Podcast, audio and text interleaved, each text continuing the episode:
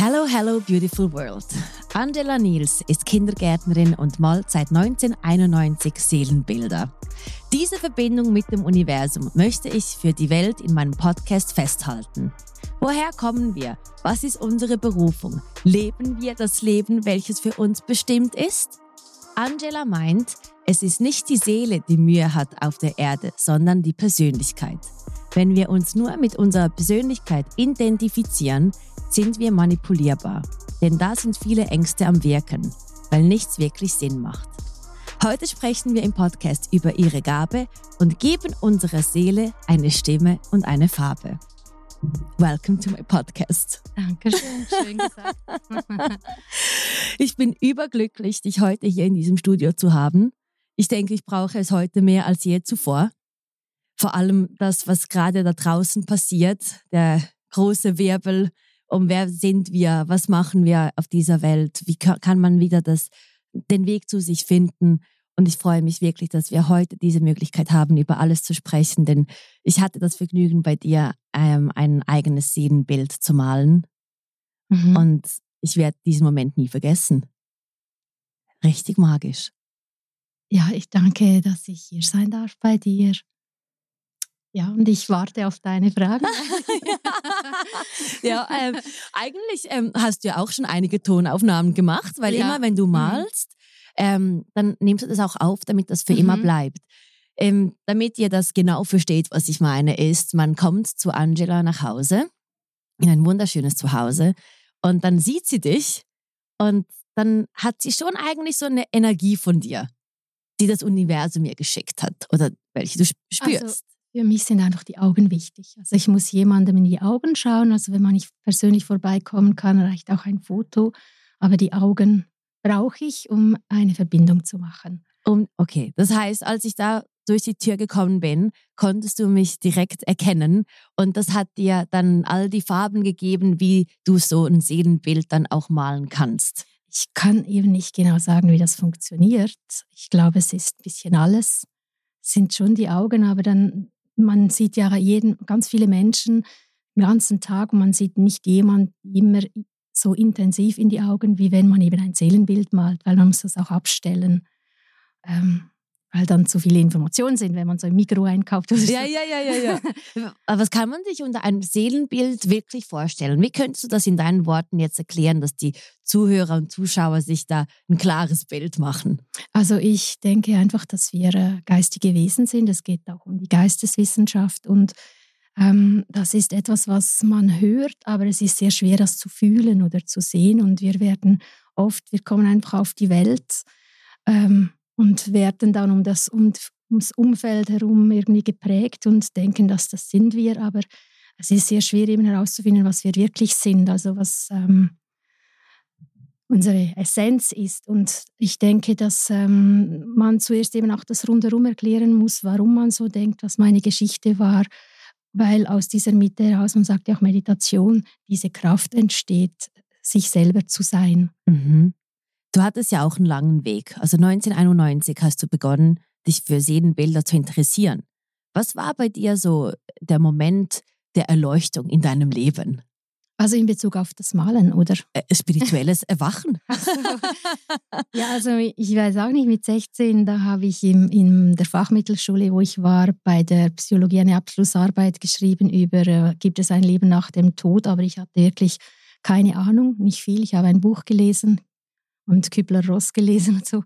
Und ich hatte eine gute Note, aber wenn ich das heute lese, ist das war sehr oberflächlich, weil ich hatte auch kein Umfeld, wo sich das interessiert und bin dann einfach so mit, hatte mit etwa 24 eine Lebenskrise und mich haben Engel immer sehr fasziniert. Es gab aber damals kaum Bücher, habe ich ein halbes Jahr freigenommen vom Kindergarten und bin dann nach Amerika gegangen und habe da bei Flower Newhouse, die, hat, die Engelbücher habe ich da gefunden, war ein Retreat und da habe ich eigentlich angefangen, ich, ich kann eigentlich gut malen, das ist mein Talent. Ja, das habe ich gesehen. Das, das Sprechen, das kam dann nachher dazu, das war auch mir notgedrungen und ähm, weil man ja es erklären muss, aber das da in diesem ähm, Kalifornien war das in einem Retreat, da habe ich eigentlich dann überall Gesichter gesehen und eben auch so diese, diese Engelfrequenz irgendwie viel mehr bewusster wahrgenommen und das versucht dann auf Papier umzusetzen.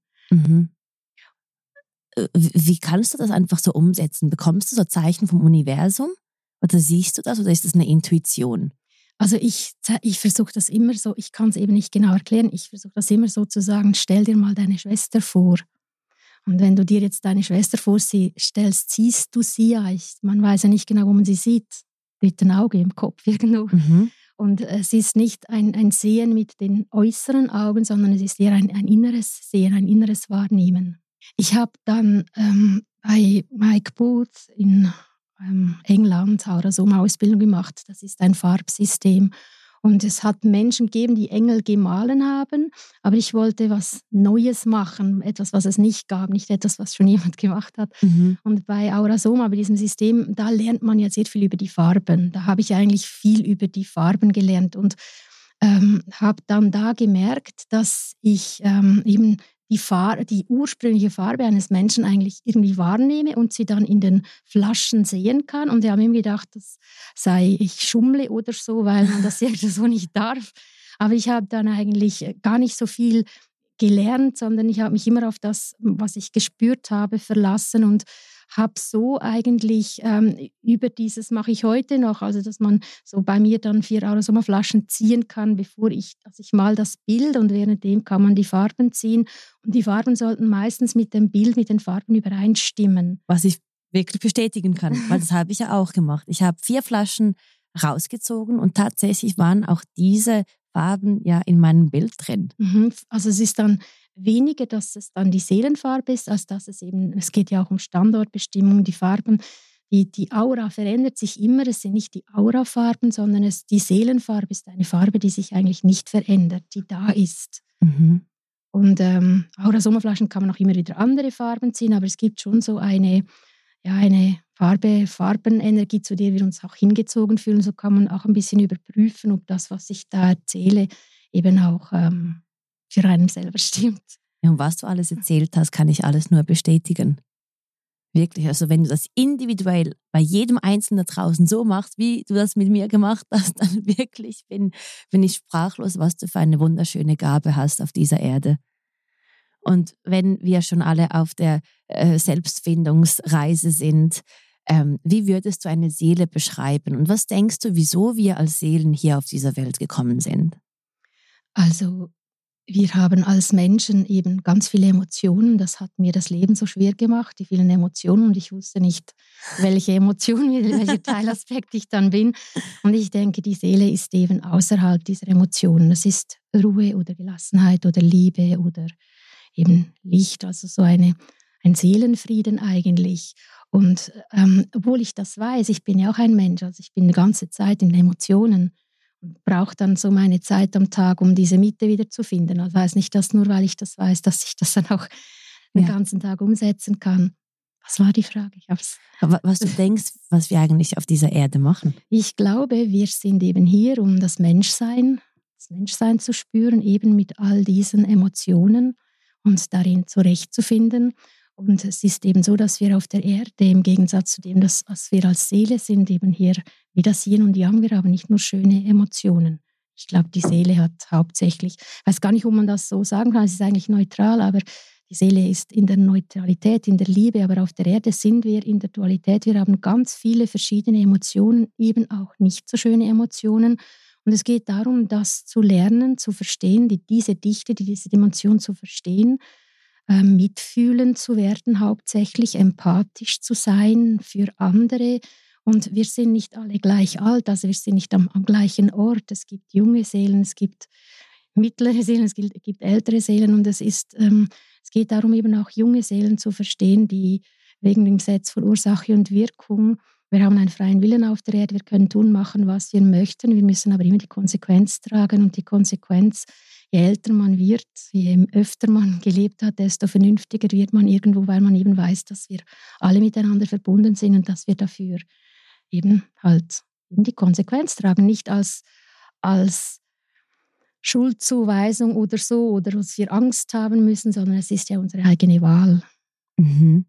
Wie, wie, kann, wie kannst du eine junge und eine alte Seele spüren? Wie kann man das unterscheiden? Wie kann man das für sich wissen, was man ist? Das ist eine gute, schwere Frage. Ich, ich spüre es ja nur. Ich habe selten eigentlich mit jungen Seelen, die interessieren sich gar nicht für ein Seelenbild. Ich habe ja bei dir auch unterschieden. Ich, ich unterscheide dann noch ähm, zwischen neuen, universell alten Seelen oder alten Seelen, die hauptsächlich dann ja, es ist eine lange Geschichte. Soll ich das erklären? Oder? Ja, gerne. Wir sind hier, damit wir dir zuhören können und das für immer verewigen. Also ich, ich, ich bin bis, ich habe ein bisschen viel Fantasie und man soll immer nur das annehmen, was für einen stimmt. Also nicht das, was ich sage, die absolute Wahrheit ist. Es ist für mich einfach, ich musste, ich kam auf diese Erde und musste für mich irgendwie das Leben erklären und habe für mich ein Weltbild so für mich erschaffen, wo ich sehr vieles erklären kann, wo, wo ich eben auch mich nicht als Opfer fühle, sondern eben die Verantwortung übernehmen kann. Und für mich ist noch wichtig, eben weiß es nicht, ob das hundertprozentig wissenschaftlich um was das so stimmt, aber ähm, die Erde ist ein sehr weiser Planet und ähm, als Seele kann man ähm, sich erfahren im Mineralreich, im Pflanzenreich, im Tierreich. Ähm, dann ist für mich der tierische Mensch, das meistens sind dann die jungen Seelen, die in den unteren Chakras bewohnt sind, einfach ähm, junge Seelen, die jetzt ähm, Menschsein sind. Und vor langer Zeit kam so der Aufruf an die Sternen, wer, welche göttlichen Bewusstseine ähm, haben Lust auf die Erde zu kommen und diesem, Anführungszeichen, Neandertaler zu helfen, sich zum göttlichen Menschen zu entwickeln, also nach, nach oben, sich bewusster zu werden und mitfühlender zu werden. Und das war so die Zeit von Atlantis und Lemurien, wo ganz viele Wesen von den Sternen auf die Erde gekommen sind und sich dann, also ich erzähle es jetzt einfach und plump, ähm, auf die Erde gekommen sind und sich dann gepaart haben. Und es war eine sehr hohe Zeit, also man war in höheren Frequenzen. Und ähm, dann ging das ganz lange gut. Man hat das Wissen geteilt, man hat ganz viel, es war so in eine Bibliothek dann die Erde. Und ähm, dann hat aber, haben die jungen Seelen aber das Wissen, was sie bekommen haben, noch nicht verinnerlichen können, weil sie das Herz noch nicht entwickelt haben. Und ähm, da ist dann ähm, der Aufruf gekommen, wer möchte auf der Erde bleiben und wer möchte wieder zurückgehen, weil die Erde wird absank, absanken in der Energie. Und von da, das ist das, was ich dann spüre, wenn ich jemand anschaue, ist das jemand, der sich entschieden hat, auf der Erde zu bleiben. Das heißt, dass man dann ganz viele Inkarnationen oder immer wieder vermehrt auf die Erde gekommen ist und mhm. sehr, sehr vieles erlebt hat, sehr Schweres erlebt hat, Mittelalter erlebt hat, hat so ein Rucksäckchen auf der, auf der Schulter. Man ist, ähm, man war auch mal euphorisch, ist aber jetzt nicht mehr so euphorisch inkarniert, weil man weiß, weiß, man kommt hierher und es, man weiß, worauf man sich einlässt. Und die neuen Seelen sind für mich die, die, für mich die, die auch auf der Erde waren, auch, auch Inkarnation auf der Erde hatten, aber hauptsächlich noch die Informationen von kosmischen Gesetzmäßigkeiten sich tragen, ebenso wie du, also wo man eben von ähm, ja, von da, wo man hier kommt, so dieses Ursprungswissen eigentlich mitbringt und ähm, euphorisch eigentlich ist und diese, diese Ängste, die alte Seelen eben haben, weil sie das eben auch hier erlebt haben, hierher bringen. Und deswegen, wenn man dann mit der Spiritualität sich auseinandersetzt, die alten Seelen, die freuen sich, dass man jetzt wieder über Engel und so spricht ja, ja. Und ich liebe es, was du gerade alles sagst. Und, und, die Neuen, die sind auch universell alt. Die bringen dieses Wissen mit, die haben das in sich, aber sie unterschätzen manchmal ein bisschen die Dichte der Erde. Und das ist dann eben schwierig, sich hier wirklich wohlzufühlen, weil man innerlich immer vergleicht wie es eigentlich sein sollte. Also meiner mhm. Tochter sage ich oft, weißt du, es ist hier einfach nicht so, wie wo du herkommst. Man vergleicht und fühlt sich nicht wohl auf der Erde und denkt dann eben, es ist die Seele, die sich nicht wohl fühlt. Und das ist eben, habe ich auch gedacht. Ich habe mir gedacht, ja, wieso soll ich mich hier überhaupt anstrengen? Es ist doch viel einfacher, wenn ich sterbe, dann bin ich wieder zu Hause. Aber das ist eben nicht die Lösung, weil es ist nicht die mhm. Seele, die nicht hier sein möchte, sondern wir haben eben, das, was ich habe, ist eine Gabe, die hat nicht mal mehr viel mit mir zu tun, sondern jeder hat so eine Gabe in sich. Und die ist meistens über Ängste verschüttet. Und alte Seelen sind eben verschütteter als neue Seelen, die bringen das noch rein hier, aber die Schwierigkeit ist dann, wir brauchen einander. Wie bringe ich das hier in diese Dichte? Und deswegen müssen wir uns hier eben auch diesen unangenehmen Gefühlen stellen, so diesem Rot. Und wieso denkst du, dass wir Menschen mit den unangenehmen Gefühlen und mit den Ängsten uns so schließen, dass wir wirklich so auch zu Dep also es führt auch zu Depressionen und vielen anderen Krankheiten. Wieso denkst du, dass das Universum uns so damit bestraft, wenn wir in Angst leben? ich glaube, ich glaub, eben, es ist ja, ich, ich, ich habe ja einen Film dazu und da ist so, ich denke einfach, erste, Klasse, zweite, dritte, vierte, fünfte Klasse. In der ersten Klasse lernt man einfach eins und eins gibt zwei und das Alphabet und so. Und das ist vielleicht jetzt einfach die Erde, wo wir das lernen und wo wir lernen, das zu meistern.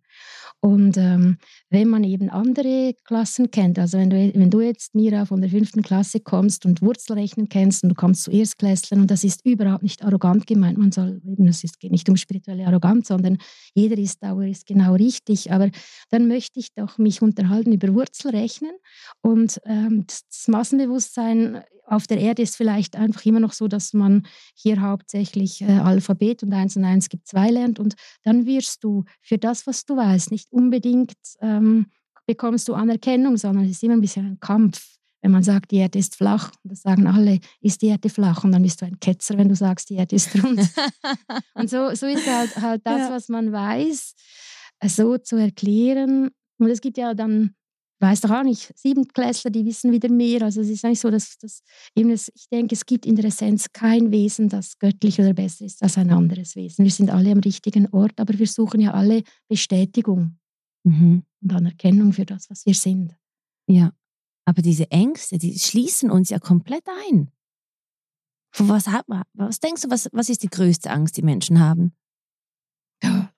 Weiß ich auch. du liest ja uns alle, deshalb frage ich also, das. Also ich denke, das sind ja Teilaspekte. Es gibt einfach einen Teil, der Angst hat und dieser Teil hat einfach Angst. Und wir brauchen diesen Teil, um andere Menschen zu verstehen, die Ängste hat. Jetzt gibt es da, kann man das wieder unterteilen in ganz, ganz viele Ängste, panische Ängste und so. Aber wenn man eben weiß, es ist nur ein Teil, der diese Angst hat, es ist nicht die Seele, und dieser Teil hat die Angst. Ich weiß nicht, ob das schon viel geholfen ist, dass man sagt, ja, ein Teil von mir ist depressiv. Ein Teil von mir ist kritisch, ein Teil von mir. Wow. Ähm, es ist nicht die Seele. Also wenn man lernt zu sagen, ja, ich habe diesen Teil, es ist ein Teil, aber es ist nicht das, was ich wirklich bin. Und dieser Teil darf sein, weil wenn man versucht, etwas wegzumachen, ist wie man einem Kind sagt, du darfst nicht in die Steckdose fassen, ist das besonders spannend. Und äh, man würde, also deswegen, wenn man versucht, etwas wegzumachen, ist das viel schwieriger, als wenn man sagt, ja, ein Teil von mir hat Angst dieser Teil ist einfach der Teil, der Angst hat. Den brauche ich, um andere Menschen zu verstehen.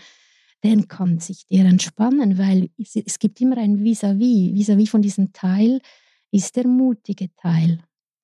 Und den habe ich vielleicht noch nicht gefunden. Und deswegen, wenn ich in die Mitte gehe, ich habe so eine Zeichnung gemacht in der Mitte, das ist der Tisch, das ist die Seele.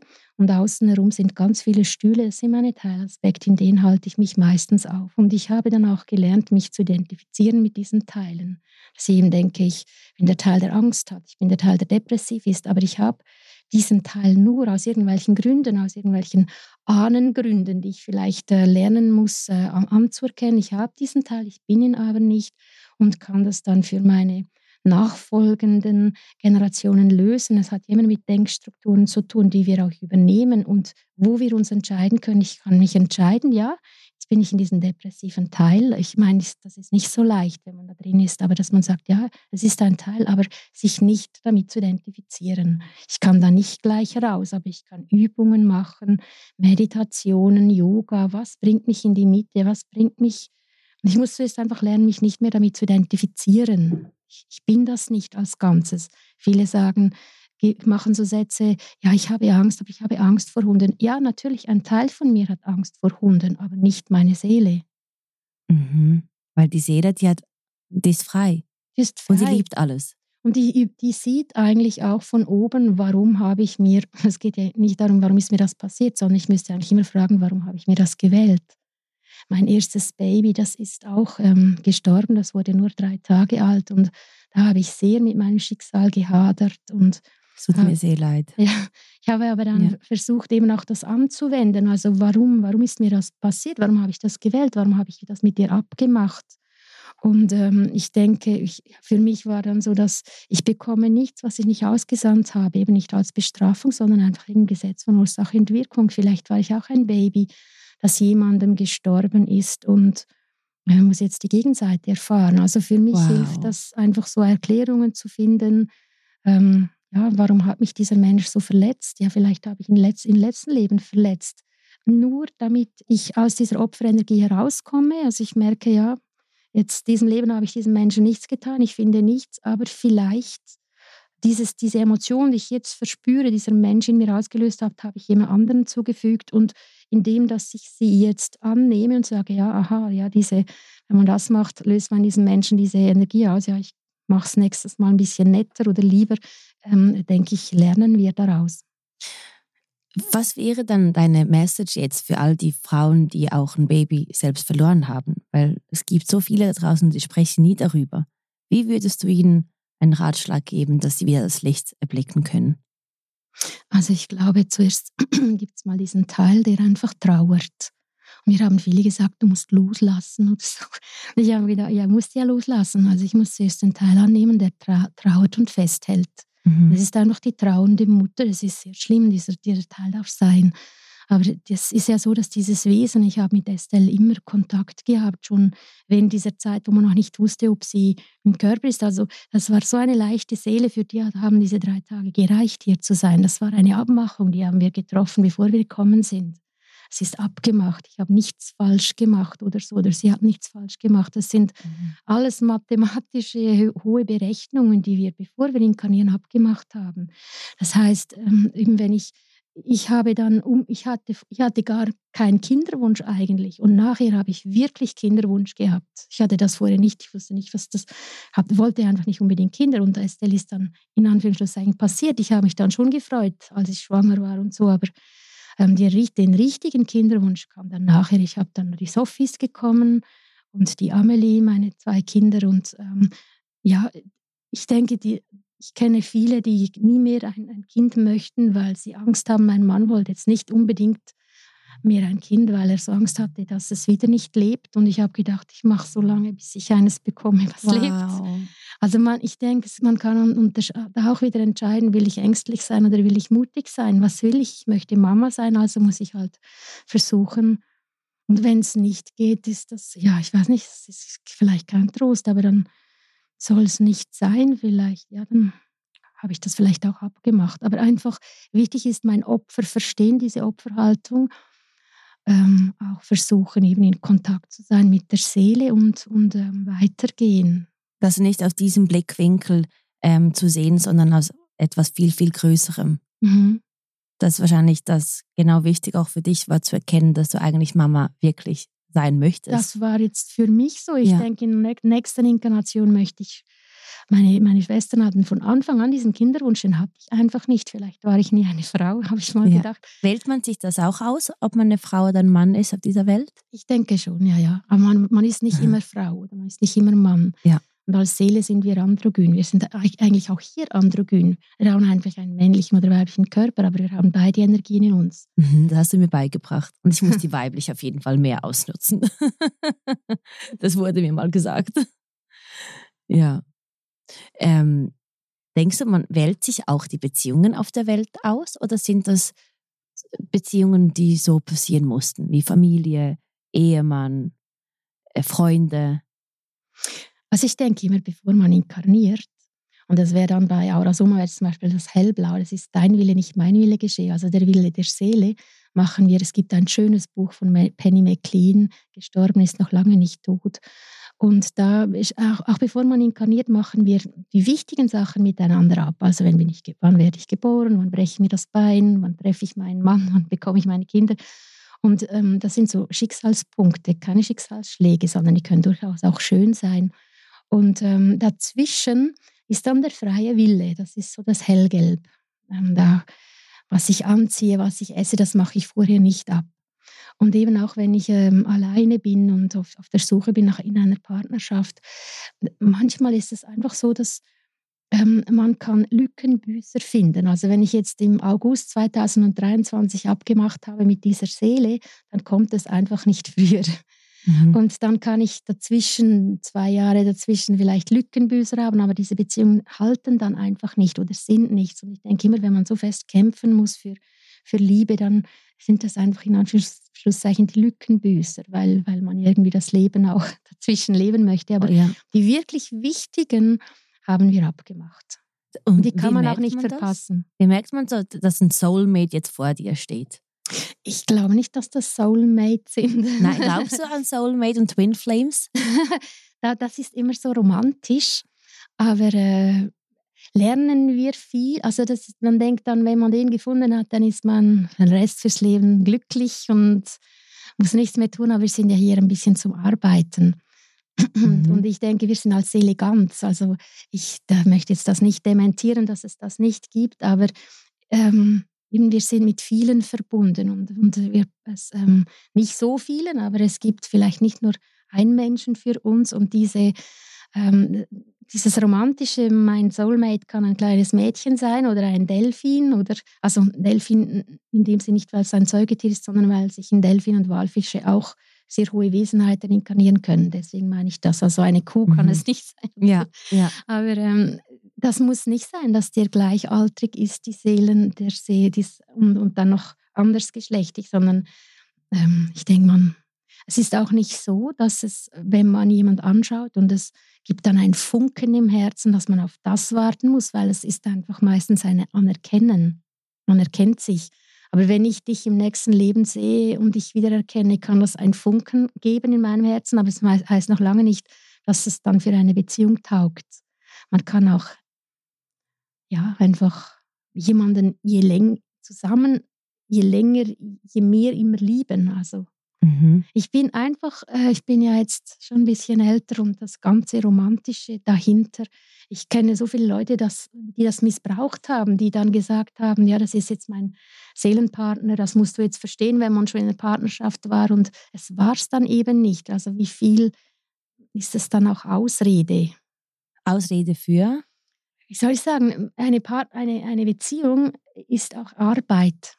Mhm. Und eben wir, wir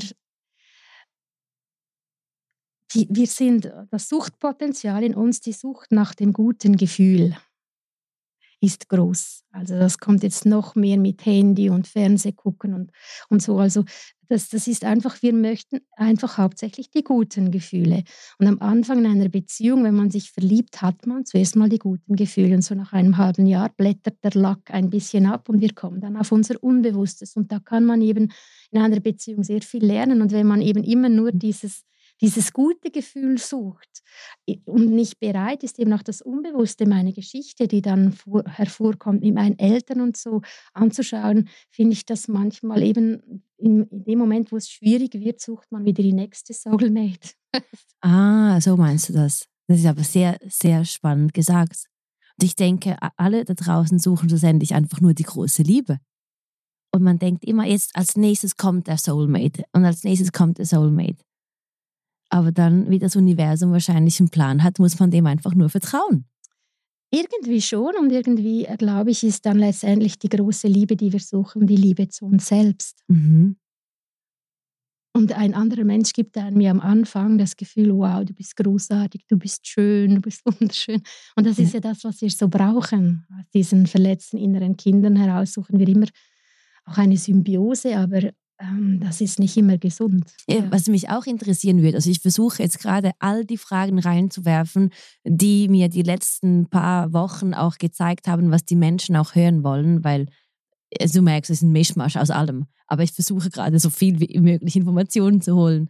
Wie unterscheidest du auch eine gute Seele und also eine helle Seele und eine dunkle Seele? Gibt es das so eine gute Energie, weißt du, so positiv, aber dann gibt es auch so eine dunkle Energie. Kommt das dann aus der Seele raus oder kommt das aus der Persönlichkeit raus bei den Menschen? Ja, ich bin nicht allwissend, aber für mich ist es einfach, ich weiß nicht, überlebenswichtig zu wissen, dass die Seele göttlich ist. Also mhm. ist die Seele göttlich bei jedem Menschen. Und ähm, aber wir haben eine Geschichte, wir können eben wählen. Ich glaube, das hat mehr mit der Persönlichkeit zu tun. Mhm.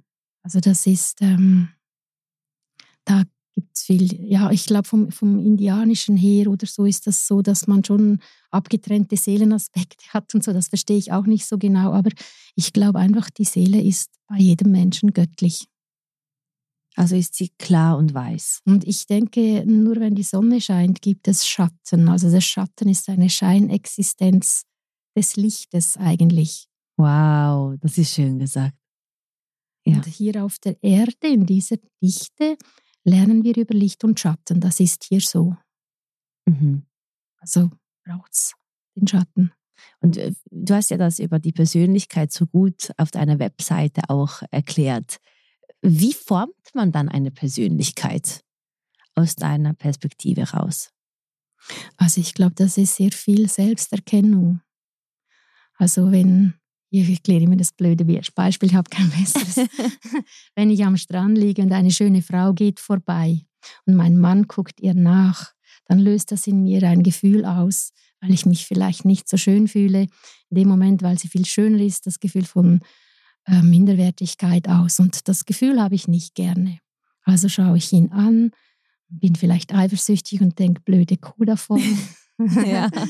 Und eigentlich, und, und dann mache ich da dieses Gefühl, was eigentlich mein Gefühl ist, verteile ich einfach. Ich gebe es nach außen. Jemand ist schuld an diesem Gefühl. Und das machen wir so die Kinder, ich will dieses Kind, äh, dieses Kind ist anstrengend. Dabei löst es in mir aus, ich, ich muss streng sein ich wollte nie eine strenge Mutter sein. Und dann ist das Kind schuld, dass ich so sein muss. Also warum, ich muss diesen strengen Mutterteil mir annehmen und sagen, ja, ich lebe ja nicht 24 Stunden, sondern ein, zwei Minuten am Tag und mich damit versöhnen. Also wir müssen uns eben vor allem auch von der Prägung, von der Kirche her, nur wenn wir lieb und nett sind, kommen wir ins Paradies und wenn wir die anderen Teile leben, die jeder Mensch eben auch hat, quasi nicht und haben so lange gelernt, diese anderen Teile zu unterdrücken. Das heißt jetzt nicht, dass ich meinen, dass ich, wenn ich tollwütig dieses Gefühl habe, dass ich das auf einen anderen Menschen auslösen soll, sondern dann merke ich, ah, jetzt bin ich, jetzt bin ich wirklich sauer, jetzt bin ich wirklich wütend. Ich kann jetzt das verbal rauslassen oder ich gehe jetzt mhm. joggen mhm. oder ich gehe jetzt Holz hacken. Also wichtig zu sagen, ich habe diesen Teil in mir und alles im Außen, was mich stört, sind Teile, die ich nicht integriert habe. Ich muss ja nicht, wenn mich jemand stört, der so lügt. Diesen Teil habe ich auch, aber ich kann ja wählen, ich habe diesen Teil, aber ich versuche so wenig wie möglich zu lügen. Aber wenn ich eben den bei mir nicht finde, stört er mich im Außen. Mhm. Und am Schluss habe ich die ganze Menschheit in mir integriert. Das heißt, ich habe Frieden gefunden. Wow, weil dann äh, verstehst du alle Persönlichkeiten und alle Emotionen und alle Handlungen. Genau. Bist du alles und das Nichts. Und wenn jemand zu mir kommt, nehme ich eigentlich seine Persönlichkeitsanteile wahr und ich kann ja nur die wahrnehmen, die ich bei mir auch kenne. Und wenn ich die verurteile, das ist ja nicht die Seele, die verurteilt, dann bin ich ein Teil, der das verurteilt. Der ist auch in Ordnung, den kann ich jetzt auch nicht ändern. Aber aus diesem Teil heraus mhm. fühlt sich der andere Mensch nicht verstanden. Also der andere Mensch fühlt sich verstanden, genau wenn ein Mensch zu mir kommt und ein Kind verloren hat, gehe ich in diesen Teil, der das auch erlebt hat. Das ist der Grund, warum der Mensch ja zu mir kommt und ähm, sage, ich verstehe das, ich verstehe, wie du dich fühlst. Und in dem Moment kann man sich dann in diesem Teil entspannen und oder ich kann sagen, ich verstehe, wie viel Angst du hast. Es gibt auch Sachen, ich kann zum Beispiel, ich habe nie Drogen genommen, ich könnte jetzt einem Drogensüchtigen nicht helfen. Da gibt es andere Menschen, die das besser können, weil ich wäre da nicht authentisch, ich könnte mich da nicht einfühlen und da kann ich nicht helfen. Also man ist ja auch immer synchron, man sieht auch Menschen an mit ähnlichen Themen, Geschichten, mhm. um dann die Werkzeuge weiterzugeben, die einem vielleicht geholfen haben. Mir kann sie nur anbieten, weil das möchten sie noch lange nicht alle. Es ist mega spannend, was du jetzt gerade sagst. Ich, ich arbeite ja auch mit Menschen zusammen und zu mir kommen tatsächlich immer die, die eine Geschichte haben, die ich voll nachfühlen kann. Mhm. Und aus dieser Perspektive kann ich dann auch das Beste geben. Und manchmal, wenn ich in Situationen bin, frage ich mich auch, wieso das Universum mich jetzt gerade in diese Situation gebracht hat. Aber ich denke immer, es ist für jemand anderes. Und es mhm. muss mir passieren, weil ich es irgendwie tragen kann. Aber irgendwann mal hast du auch so Momente, da knickst du ein und das Aufstehen braucht so viel Energie. Mhm. Aber wenn du dann aufstehst, dann stehst du halt schon mit einer kleinen Narbe auf, aber du bist auch dankbar, dass du sie hast. Ja, genau. Es wäre, ist einfach wieder eine Erfahrung mehr, die man gemacht hat. Ja. ja. So kannst du den Menschen viel mehr dienen. Ja. Und es ist, es ist halt wirklich, man muss sich kennenlernen, man muss ähm, ja, ähm, Introspektion oder, oder selbst ähm, ja, immer wieder schauen, was, was nervt mich jetzt in dieser Situation, was löst das in mir für ein Gefühl aus. Und es ist meines, es ist nicht. Mhm. Und dann kann man vieles ganz anders anschauen oder, oder verstehen. Nicht im Moment. Wenn mich jemand wütend macht, kann ich das nicht gleich im Moment umsetzen. Früher ging das drei Tage, heute habe ich das vielleicht noch zehn Minuten oder einen halben mhm. Tag. Also es ist so, aber man, man lernt. Ähm, Wie kann man das lernen? Dass man sich da nicht runterzieht die nächsten drei Tage, sondern so das in einem Tag verpacken kann und am nächsten Tag neu durchstarten kann. Ich glaube, das sollte gar nicht das Ziel sein, sonst geht es wieder nicht. also ich glaube einfach, dass man sagt, ja, jetzt bin ich einfach eifersüchtig. Ich nehme diesen Teil jetzt an, was würde mir jetzt gut tun? Jetzt schreibe ich einen Wutbrief. Ich fühle mich aber dann so wie eine rosarote Seifenblase, damit das Gefühl, was ich gerade habe, eben nicht nach außen geht, damit mhm. ich das nicht anziehe. Und manchmal vergesse ich es auch, mich einzuhüllen, aber so diesem Gefühl auch Raum zu geben. Und wenn das eben sein darf, wenn ein Gefühl sein darf, dann hat das nicht mehr die gleiche Lust. Ja.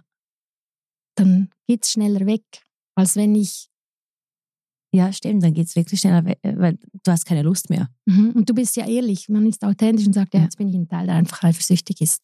Denkst du dann, wenn wir so Sachen abmachen mit anderen Seelen in diesem Leben, braucht man gewisse Situationen, damit man gewisse Gefühlslagen hat, damit man dann gewisse Handlungen macht, die überlegt oder unüberlegt sind? Wir sind ja immer so Folgesachen, ne? Mhm. damit das passiert, was abgemacht wurde da oben. Weißt du, was ich meine? Alles, mhm. All diese Handlungen sind ja mega wichtig. Erst, was passiert, wie fühlst du dich, wie denkst du dann in dieser Gefühlslage, damit du dann diese und diese Handlung machst es kann eine überlegte sein oder total eine unüberlegte, aber es führt dich dann irgendwo da, wo du sein musst. Mhm. Ich glaube eben, dass wir ähm, über die Ängste das Herz nicht spüren und es gäbe einen einfacheren Weg. Und wenn wir den nicht gehen, wird es bisschen, also es ist so multidimensional. Ich glaube, ja. es ist so ein, ein zeitlicher Abschnitt von A nach B, sondern es ist so multidimensional. Wir haben verschiedene Möglichkeiten und die letzte mhm. Möglichkeit ist dann halt das, ist dann halt das. Ja. Das ist dann das Schmerzhafteste. Aber ich denke auch nicht, dass wenn man jetzt krank ist, dass man was falsch gemacht hat, sondern die Krankheit hilft einem, hat man vielleicht abgemacht, auf diese Erkenntnis zu kommen. Und vielleicht kommt man nicht auf diese Erkenntnis, dann war das auch abgemacht. Also ich glaube einfach, der Seelenplan, man kann den Seelenplan gar nicht nicht leben. Jeder lebt ihn. Auch wenn du es versuchst, jetzt umzuschreiben oder umzuändern, es geht nicht. Er ist ja. geschrieben. Ja. Also du bist fest davon überzeugt, dass wir alle einen Seelenplan haben und wir einen bestimmten äh, eine Berufung haben und auch ähm, Service, den wir den Menschen durch unsere Geschichte geben. Es hört sich ja so an, wie wenn, das, wie wenn wir dann gefangen wären, aber wir sind, wir als Persönlichkeit fühlen uns gefangen, aber die Seele ist frei, die ist darüber, für die sie, die will. Das ist, wie wenn du weißt, du gehst in die erste Klasse und da lernst du einfach das Alphabet und eins und eins gibt zwei. Das macht für die Persönlichkeit manchmal nicht Sinn, aber für die Seele macht das, für das, dass sie mal Zeitung lesen kann und so macht das Sinn. Und das mhm. übereinstimmt nicht immer mit dem, was ich als Mensch, als Persönlichkeit will. Mein Seelenplan übereinstimmt nicht immer mit dem, was ich möchte. Mhm. Und wie kann man diese Bindung und diese Harmonie schaffen mit dem Seelenplan und mit dem, was du wirklich willst? Wie merkt man, wenn man, ah, ist das eine innere Unruhe, wenn du dann das nicht in Harmonie machst? Kann das sein? Ich glaube schon. Es ist schon ein Gefühl. Also ich bin, ich bin halt ein Gefühlsmensch. Ich bin überfordert manchmal mit all meinen Gefühlen, aber zum Beispiel auch hierher zu kommen, ähm, ja, das weiß ich, ich möchte das eigentlich nicht als Mensch. mhm. ähm, aber ich muss es. Weißt du, sind so Sachen. Sind so Sachen, wo du denkst, dass ähm, es ist abgemacht. Da habe ich gar keine ja. Wahl. Es gibt viele so Sachen. Ich wollte auch keine Kinder und nachher wollte ich Kinder. Also gewisse Dinge sind, ich weiß nicht, das ist schon, man muss schon lernen. In, also Angst ist einfach keine Intuition, finde ich. Wow. Angst ist nicht Intuition. Höchstens die Menschen, die irgendwelche Träume haben, aber das ist ganz selten. Also Angst ist keine Intuition. Dahinter ist dann die Intuition. Wie meinst du dahinter? Hinter der Angst. Hinter der, was kommt hinter der Angst? Ähm, hinter der Angst ist vielleicht einfach immer wieder, ich bin jetzt in dem Teil, der Angst hat. Das ist ein Teilaspekt und wieder die Mitte zu suchen. Also immer in die Mitte. Ich habe immer das Bild von diesem Tisch in der Mitte. Das bin ich eigentlich. Also wenn ich mich wahrnehme, ja, jetzt habe ich Angst, mhm. eigentlich möchte ich gar nicht zusagen oder so, dann bin ich in einem Teil und ich weiß, das ist ja nicht meine innere Stimme. Das ist ja ah. nur meine Angst. Ja, und also, die blockt. Und dann ganz kurz in, versuchen, in die Mitte zu gehen und von da, ja, ist eine andere Antwort. Ist so. Also ich weiß, du, du machst das wirklich mega, mega gut für das, dass du wirklich das zum ersten Mal machst und dich so gut erklärst heute. Ich habe dir gesagt, der Podcast ist für mich enorm wichtig, weil das eine Aufnahme sein wird. was die Welt da draußen so jahrelang hören kann. Tut mir so leid. Ähm, und ich finde, genau so Sachen sollte man eben teilen, weil wir sind ja alle auf der Suche nach etwas. Und durch meine Arbeit, was ich machen will, ist das mit den Menschen zu teilen. Mhm. Und ich weiß jetzt nicht, wieso du das mit mir machst. Ja, ich glaube eben, dass, dass du eben auch wie ganz viele Ängste überwindest, um etwas zu tun, wo man ja auch angefeindet werden kann. Und das braucht so viel Mut. Und da du eben eine, eine neue, universell alte Seele bist, bist du so ein, wie soll ich sagen, Pionier, der so wie halt Dinge vorantreibt, das eben ganz wichtig ist, so das Bewusstsein, soll ich Licht, Licht ins Bewusstsein zu bringen, weil, weil es sich dann besser lebt. Wieso weigern wir uns? Es wäre viel schöner. Wir ja. viel liebevoller zueinander. Ja. Stimmt. Und als ich diese Session auch mit dir gemacht habe, ich meine, das, was du mir alles gesagt hast, ist, also du wusstest ja nicht, was ich vorher mache. Also hab, wir haben ja wirklich nicht darüber gesprochen. Und dann macht einfach alles Sinn, wieso ich mich manchmal einfach so ähm, too advanced fühle. Ich mhm. versuche etwas Innovatives, Neues zu gestalten und da bekommt man dann auch viel Gegenwind. Mhm. Man hat aber nur eine gute Intention, mhm. die Menschen sehen es noch nicht und dann ist man einfach in der Stille und wartet ab, bis der richtige Zeitpunkt kommt, weil dann sucht man nicht die Anerkennung, sondern man mhm. sucht einfach das Verstanden. Also man hat dich verstanden, wieso du was mhm. gemacht hast. Und ich glaube, das Wichtigste ist auch beim Seelenbild, was, oder sowieso, oder auch was du machst, ist, das Wichtigste ist, dass du dich verstehst. Und das, ich glaube, das Gefühl nach einem Seelenbild ist, ich verstehe jetzt, warum ich bin, wie ich bin. Ja. Das ist für mich auch, ich fühlte mich so oft nicht verstanden oder auch noch heute. Wieso kann man nicht sagen, ich verstehe dich? Was, warum muss man immer sagen, ja, aber, ja, aber, wieso? Also das, ja. wieso kann man nicht einfach jemandem zuhören und sagen, oder versuchen zu sagen, ja, ich verstehe dich.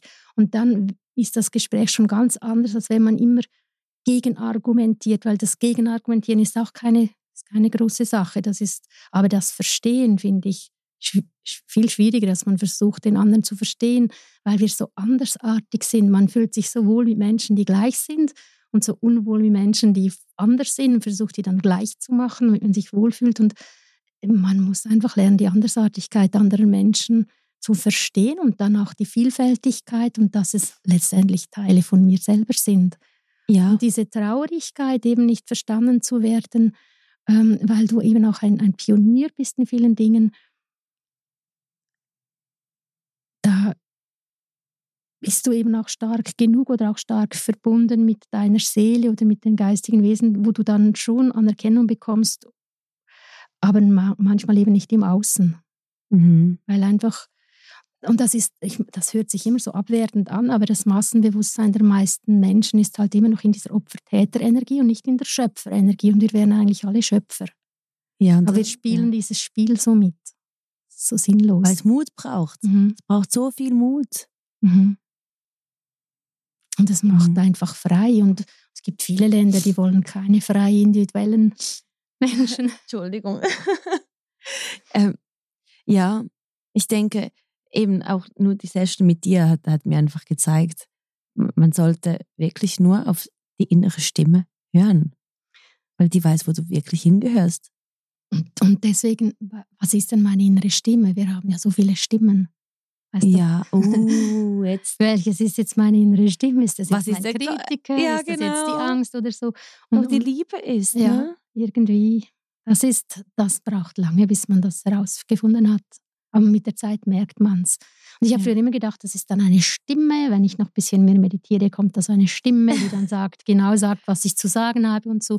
Aber so wie Conversations with God von ja. Neil Donald Walsh. Ja, Kennst genau. du? Ja, genau. Da kommt eine Stimme, die sagt, ja. du musst jetzt das und das und das sagen. Aber weil wir dual sind, ist es immer ist das oder das, das oder das. Also man muss wie abwägen und, und es ist nicht so einfach ja, zu wissen. Ja. ja. Und dann, dann sollte man sich eben nicht scheuen, Fehler zu machen, weil ich kann ja eigentlich nur daraus lernen, kann ich alles perfekt und richtig machen. Ich kann einfach immer nur mein Bestes geben. Und dann ist die Intention, warum ich etwas mache, glaube ich, hinter allem das Wichtigste.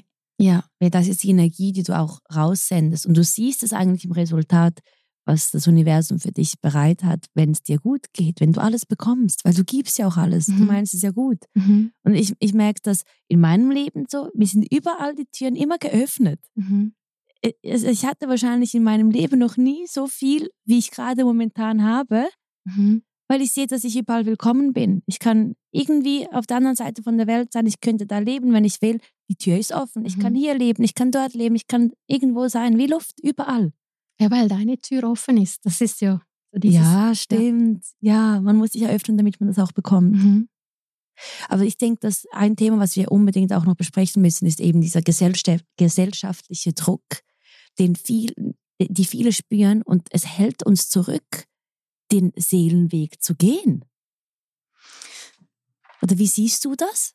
Also, ja, ich habe mich eine Zeit lang, ich habe ja über 30 Jahre lang nur Seelenbilder gemalt, also ich hatte kein, keine andere Berufung und habe mich dann identifiziert auch mit dem Malen, habe irgendwann gedacht, auch aufgrund von familiären Situationen, weil ich dann teilweise auch alleinverdienend war, ähm, ja, jetzt, jetzt ist es mir zu anstrengend, immer herumzureisen und die Bilder zu malen und bin dann wieder in den Beruf eingestiegen, den ich ursprünglich gewählt habe, also nur Teil, Teilzeit und male aber Seelenbilder und Seminare habe ich jetzt weniger gemacht. Aber ich denke, das ist halt auch, wir müssen hier überleben und es ist nicht so, dass eine spirituelle Arbeit der Seelenplan ist und ähm, Verkäuferin ist nicht der Seelenplan, sondern ich glaube, eines vom Wichtigsten ist zu lernen, wie überleben wir hier auf der Erde. Und mhm. das ist ja auch der Druck. Wir müssen Rechnungen zahlen. Und wichtig ist aber, dass ich nicht in das Leiden hineinkomme. Also ich, ich mache jetzt einen Job. Das muss nicht unbedingt meine absolute Erfüllung sein, aber das ist, ich sage immer, das ist das Rot, mir gerotet, das ist der Brotjob. Und dann nicht zu vergessen, meine Bedürfnisse, persönlichen Bedürfnisse wie Raum haben oder mein Körper hat Bedürfnisse, dass ich mich nicht vergesse bei dem Ganzen. Aber ich glaube, es, ähm, ja, ich glaube, das ist immer Theorie und dann umsetzen. Also wir, wir müssen hier Geld verdienen, wir müssen uns um unsere Familie kümmern, wir haben vielleicht diesen Beruf, aber da muss ich mich auch wieder fragen, was sind da für Anhängsel von den Erwartungen meiner Umwelt, meiner Kindheit, sich mit dem inneren Kind auseinandersetzen. Was treibt mich an? Bin ich wirklich dieser Leistungsdrucktyp oder ist das einfach ein Teilaspekt, der sich sonst un unwohl fühlt? Also auch da kann man wieder ganz viel, das Leben bringt einem dazu, wenn man ins Burnout fällt, dass man ja aus, aus anderen Aspekten gearbeitet hat und nicht aus dem, was mir oder was anderen gut tut. Ja, das stimmt man verbrennt, Burnout. Mhm. Das, du kannst dich nicht mehr hören, du, du, hast die falschen Gedanken. Eigentlich sollte man das wirklich, wirklich nur verbrennen und wieder neu denken. Mhm. Wie was Altes wegschaffen. Es ist einfach, wenn man so im, im, so im, im Automodus das Leben läuft, weil es einfach bequemer ist. Und dann gibt es halt manchmal so Schicksalsschläge, wo man wieder versucht herauszufinden, meistens weiß man als Kind, was man möchte. Mhm. Das wusste ich. das wusste ich. ich. Du auch, ne? Ich, ich konnte einfach gut malen als Kind, ja. Das war das, was ich machen wollte, malen. das mach, also ich habe den Beruf auch selber erfunden, Seelenbild malen. Ich habe das aus mir selbst heraus. Ich glaube, da gibt es viele, machst du, also das ist ja das, was du erfindest dich auch selber. Man muss auch den Mut ja. haben, sich zu erfinden. Aber ich verstehe auch die Menschen, die das nicht können, weil die haben ihre Geschichte. Und das ist auch wieder erklärbar, warum es nicht geht. Warum, was sind da für Teilaspekte, die Angst haben, verfolgt zu werden aus der Vergangenheit oder Angst haben, sich zu zeigen, weil sie ihre Geschichte haben. Es ist halt nicht, eben je nachdem ist man neue oder universell alte Seele, also nein, neue universell alte Seele oder alte Seele, ähm, ist das schwieriger. Alte Seelen haben, haben mehr Schwierigkeiten, wieder euphorisch zu werden. Wieso? ich habe das jetzt nicht in einem Buch gelesen, das ist so meine Erfindung. Ja. Es gibt noch ganz viele Bücher über alte, junge So-Seelen, die das andere erklären als ich. Für mich ist das einfach, damit ich das Seelenbild so äh, gut erklären kann, sind alte Seelen, die ein bisschen verschüttet sind, die eben so viele Inkarnationen auf der Erde haben. Wenn du im Mittelalter gelebt hast und hast deine Wahrheit gesagt, bist du einfach umgebracht worden. Und wenn du jetzt in einer neuen Zeit bist, hast du diesen Teilaspekt immer noch Und dann fragt dich jemand etwas und du traust dich nicht mehr zu sagen, weil du, weil du zwar in einer anderen Zeit bist, aber dieser Teil reagiert immer noch, dann bist du blockiert im Hals und kannst nicht sprechen. Wow. Und dann zieht sich alles, alles. Weil mit. du hast es ja. ja noch nicht gelöst. Du weißt ja nicht, was du warst in der Vergangenheit, aber du bringst diese Konstellation mit der Kindheit, ist eigentlich alles sichtbar. Man mhm. muss nicht wissen, was man war in der Vergangenheit, aber man kann es erklären. Ja, das heißt, man hinterfragt jetzt ganz anders, wenn man jemanden verurteilt nach diesem Podcast. Ne? Ich weiß es nicht. Ich hoffe es wirklich sehr. Ja, es ist manchmal einfach zu sagen, aber man, jeder hat seine ganz eigene Geschichte und wenn er die Geschichte versteht und weiß, also welchen Impulsen er handelt und diese Teile auch sagt, für mich ist es immer am einfachsten zu fragen, ja, was nutzt es dir, das zu denken? Was nutzt dir zu denken, es geht nicht? Ich habe diesen Teil, der das denkt, aber was nutzt es dir, wenn du weißt, dass das, was du denkst, auch manifestiert wird? Es nutzt dir nichts.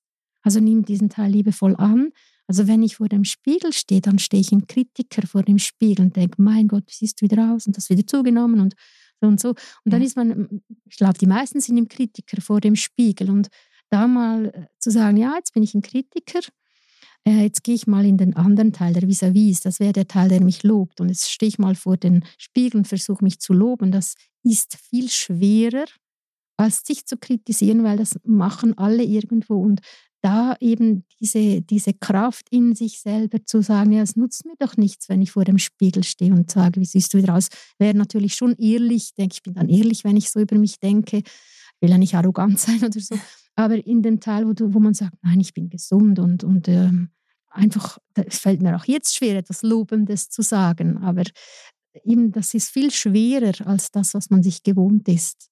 Mhm. Und da, da, das ist ähm, Geistheilung, eben den Geist zu heilen, sich das zu denken, was mir nutzt und was den anderen nutzt. Ja, schlussendlich erschafft man sich die eigene Welt in, in seinen Gedanken. Mhm. Und ich denke immer, das positive Denken ist da ein bisschen gefährlich, wo man denkt, ähm, es muss immer positiv sein. Nein, ich muss die Teile, die negativ sind, gehören einfach dazu. Also sagen, ja, ich bin ein Teil, der negativ ist. Ich habe jetzt Lust, fünf Minuten einfach nur negativ zu sein. Es tut auch gut, das aufzuschreiben, mich einzuhüllen, dann zu verbrennen oder so. Und dann hatte dieser Teil, der negativ sein konnte, wurde erkannt, weil das sind alles Teile wie Kinder, die möchten nur geliebt werden. Aber dann entscheide ich mich, es nutzt mir ja nichts, den ganzen Tag zu sein. Also versuche ich jetzt den Teil in mir zu finden, der ja positiv ist, den muss es ja auch geben.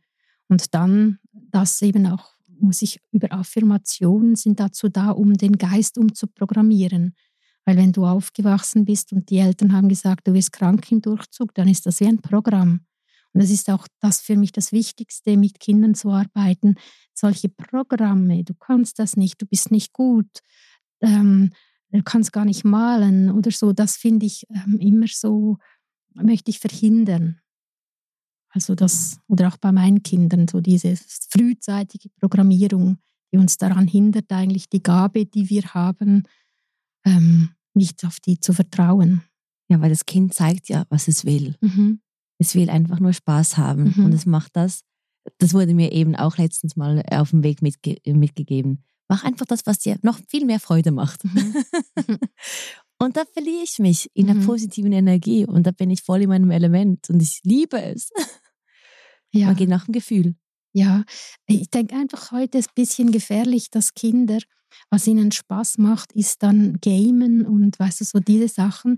Und das ist ja auch ein ja. gutes Gefühl, aber das ist eben wieder Suchtpotenzial. Also ich denke, Kinder müssen einfach auch lernen, ungute Gefühle auszuhalten, wie Langeweile weil dann sagen sie, mir ist langweilig und dann stopft man ihnen etwas, sagt, ja, mach doch ein Spiel oder schau doch das, anstatt einfach zu warten, was kommt denn aus dem Kind nach der Langeweile, weil da so viel Fantasie drin ist, dass man einfach zustopft mit zu viel, von, was von außen kommt. Ja, ja, die Langeweile ist bei mir so ein Thema, ich sag's dir. Schon, schon der Face Reader äh, Eric Stand-up hat mir das gesagt. Mhm. Du musst lernen, Langeweile zu lieben. Ja, genau, weil ja. da kommt, na, da kommt was aus innen, außen. Ja. Und gestern hatte ich, ähm, hatte ich mich mein, mit einem Mindset-Coach gesehen, der war auch zu meinem Geburtstag jetzt hier, der kommt aus Schweden und hatte gemeint, Mira, bitte, geh irgendwo in die Ferien, sieben Tage, kein Handy, kein, kein Mensch soll, soll mhm. wissen, wo du bist, einfach Langeweile zu lieben. Und da habe ich so gedacht, hä, wieso kommt jetzt von allen Seiten wieder genau dieses Thema? Weil ich liebe mein Leben, aber ich mhm. muss auch die andere Seite wahrscheinlich verstehen, wie es schön, einfach gar nichts zu machen. Ja, es ist wie etwas, es ist wie Leere aushalten glaube ich. Langeweile ist ja eine gewisse Lehre, aber ja. in dieser Lehre kann sich was füllen, wenn du bereit bist, diese Lehre mal ein bisschen auszuhalten. Kommt mhm. doch plötzlich so, wow, das könnte ich jetzt machen oder das könnte ich jetzt machen. Es ist ja nicht so, dass das lange anhält, aber darin ist ein großes Potenzial an Kreativität. Das hat er genau auch gesagt. Siehst du, das ist ein Zeichen vom Universum. ich muss irgendwo verschwinden und einfach alles auf die Seite stellen und einfach sein damit du besser in Kontakt wieder bist, wahrscheinlich mit dir selber, so ja. diese Zeit dir schnell gibst, so Raum gibst. Ja, aber wenn du etwas so liebst, was du machst, also ich, ich war jetzt drei Monate weg, ich bin zurückgekommen und ich liebe mein Leben in der Schweiz. Mhm. So hierher zu kommen, die Aufnahme zu machen, die Shootings, ähm, Coachings, alles ist so mein perfektes Leben. Aber wieso wird mir jetzt vom Universum das wieder auf dem Weg mitgegeben, dass ich verschwinden muss und mich wiederfinden soll? Es gibt so eine schöne Karte, die habe ich mal gelesen, die heißt, steckst du fest auf deinem Weg. Feiere das. Vielleicht ist das nur, damit die anderen aufholen können. Weil wenn du ah. immer so rennst mit deinem Bewusstsein, ja. bist du immer ein bisschen voraus und die anderen können vielleicht wenig mithalten. Und dann musst du ein bisschen warten. Das ist wie wenn du etwas, etwas eine Sprache wow. gelernt hast und die anderen noch nicht und jetzt sprichst du in dieser Sprache und du musst warten, bis alle diese Sprache gelernt haben, damit du überhaupt mit ihnen kommunizieren kannst. Weißt du, es ist wie. Dann ist wieder Zeitpunkt des Universums das Wichtige, ne? Dass das, das wieder ein bisschen aufgeholt werden kann, verstanden werden kann, was du gemeint hast. Weil eben Pioniere sind ja immer so ein bisschen voraus und gehen voraus. Und damit du dir eben auch wohl ist, damit das, was du machst, verstanden wirst, braucht es manchmal Zeit, um das, was man sagt, ja, genau. Deswegen wird man so ein bisschen ausgebremst manchmal, damit man, damit man die anderen mitnimmt. Nicht, äh, ja, weißt du, was ich meine? Wow, ich habe gerade so eine Aha-Moment-Erlebnis und ich liebe es. Es macht alles viel mehr Sinn jetzt, wenn du etwas doch liebst zu machen und dann geschieht dir irgendwas. Kann ja sein, eine Operation oder du, du brichst dir was und du musst ins Bett liegen. Das heißt ja, ist gar nicht schlimm. Der Zeitpunkt muss gestreckt werden für was hm, Wichtiges. Genau, genau. Jetzt hast du schön gesagt, ja. Ja, du hast es viel besser gesagt. also nein, der Zeitpunkt muss gestreckt werden, damit das, wir sind ja immer mit allen so vielen verbunden, damit das, ähm, damit du nicht wegrennst, dann wärst du ja ganz allein und dann fühlst du dich ja dann auch so isoliert, weil du denkst, jetzt habe ich was, wieso, wieso und so und, und äh, wieso machen die nicht mit, weil, weil das muss ja immer durch die Gehirnrinde irgendwo verstanden werden ja. in uns selber dass wir wissen, was du meinst, von was du so begeistert bist. Sie, wenn du sagst, ah, ihr müsst unbedingt auf die Achterbahn und so und ja. völlig begeistert bist und die sind noch nicht begeistert, weil sie, du musst ihnen Zeit lassen, diese Erfahrung selbst zu machen, damit sie sagen können, ja, jetzt wissen wir, wovon du sprichst. Ja. Und deswegen wird man manchmal ein bisschen gestreckt. Ja, Geht es nicht so schnell, wie man gerne hätte. Ja. Ich liebe unseren Podcast. Wirklich. Also nur jetzt diese Session mit dir heute die war so bereichernd. Und wie können wir dich kontaktieren? Wie können all diese Zuschauer und Zuhörer zu dir kommen und auch so ein Seelenbild von sich malen lassen? Jö. Ja. ähm, Was ist der beste Weg, dich zu kontaktieren? Also ganz, ganz normal, einfach über mein Telefon. Okay. Dürfen wir die Nummer durchgeben? Ja, wenn, ja. ja, jetzt, ja, gib doch mal eine Nummer an. Bitte aufschreiben, liebe Leute. also 079 772 1026. Und ich mal, also ich mal persönlich, da geht es einfach länger. Und ich mal aber auch ab Foto, da kann man ein Foto schicken, dann male ich das Seelenbild und bespreche dann eine CD oder schicke das als, als ähm, mit, ein, mit einer Datei weiter. Das geht schneller weil ich manchmal eben sehr viel schon abgemacht mhm. habe, gibt es einfach diese zwei Möglichkeiten. Okay, also noch nie hat jemand deine Nummer im Podcast weitergegeben, aber ich liebe es, weil auf Social Media ja. bist du ja nicht so vertreten, dass du jetzt sagst, nein. Ja, genau, das ist eben der schöne alte Weg, wie es damals war. Ja. Und du hast es in diesem Podcast mitgebracht. Das Alte, was man nicht vergessen darf. Die Telefonnummer. Die Telefonnummer. ja. ja. und eben genau das. Einfach mal die Telefonnummer und nicht so ein Instagram-Account. Ja. Ja. Ich danke dir wirklich für deine tolle Energie. Ich danke dir, dass du dich der Welt geöffnet hast. Es war nicht selbstverständlich, weil ich konnte sehen, anfangs waren wir uns, mussten uns antasten und so. Aber siehst du das Universum, wie, wie sich der Kreis immer schließt, mhm. ist doch so schön. Und jetzt, wenn ich reflektiere, was wir alles geteilt haben, kann ich wirklich aus diesem Studio rauslaufen und weiß, wir haben mal wieder, äh, wir haben mal wieder was Gutes für die Welt produziert, weil die können das immer abhören. Mhm. In guten wie in schlechten Zeiten oder in guten wie in besten Zeiten. Das ist deine Gabe. Danke dir von Herzen, Danke Angela. dir auch, Mira. Ja, ich hoffe, es hat euch auch gefallen und bitte vergisst nicht, den Podcast zu subscriben, zu liken und zu teilen. Und die Telefonnummer hat ihr euch ja auch schon hinterlassen und angelanils.ch? Ja www.angelanils.ch habt ihr noch viel mehr Informationen über, über alles, was sie macht und alles, was sie kann. Also bitte unbedingt nachschauen. Danke vielmals, dass ihr heute auch wieder eingeschaltet habt und ich wünsche euch eine positive, super schöne und erfolgreiche Woche. Hello World is real.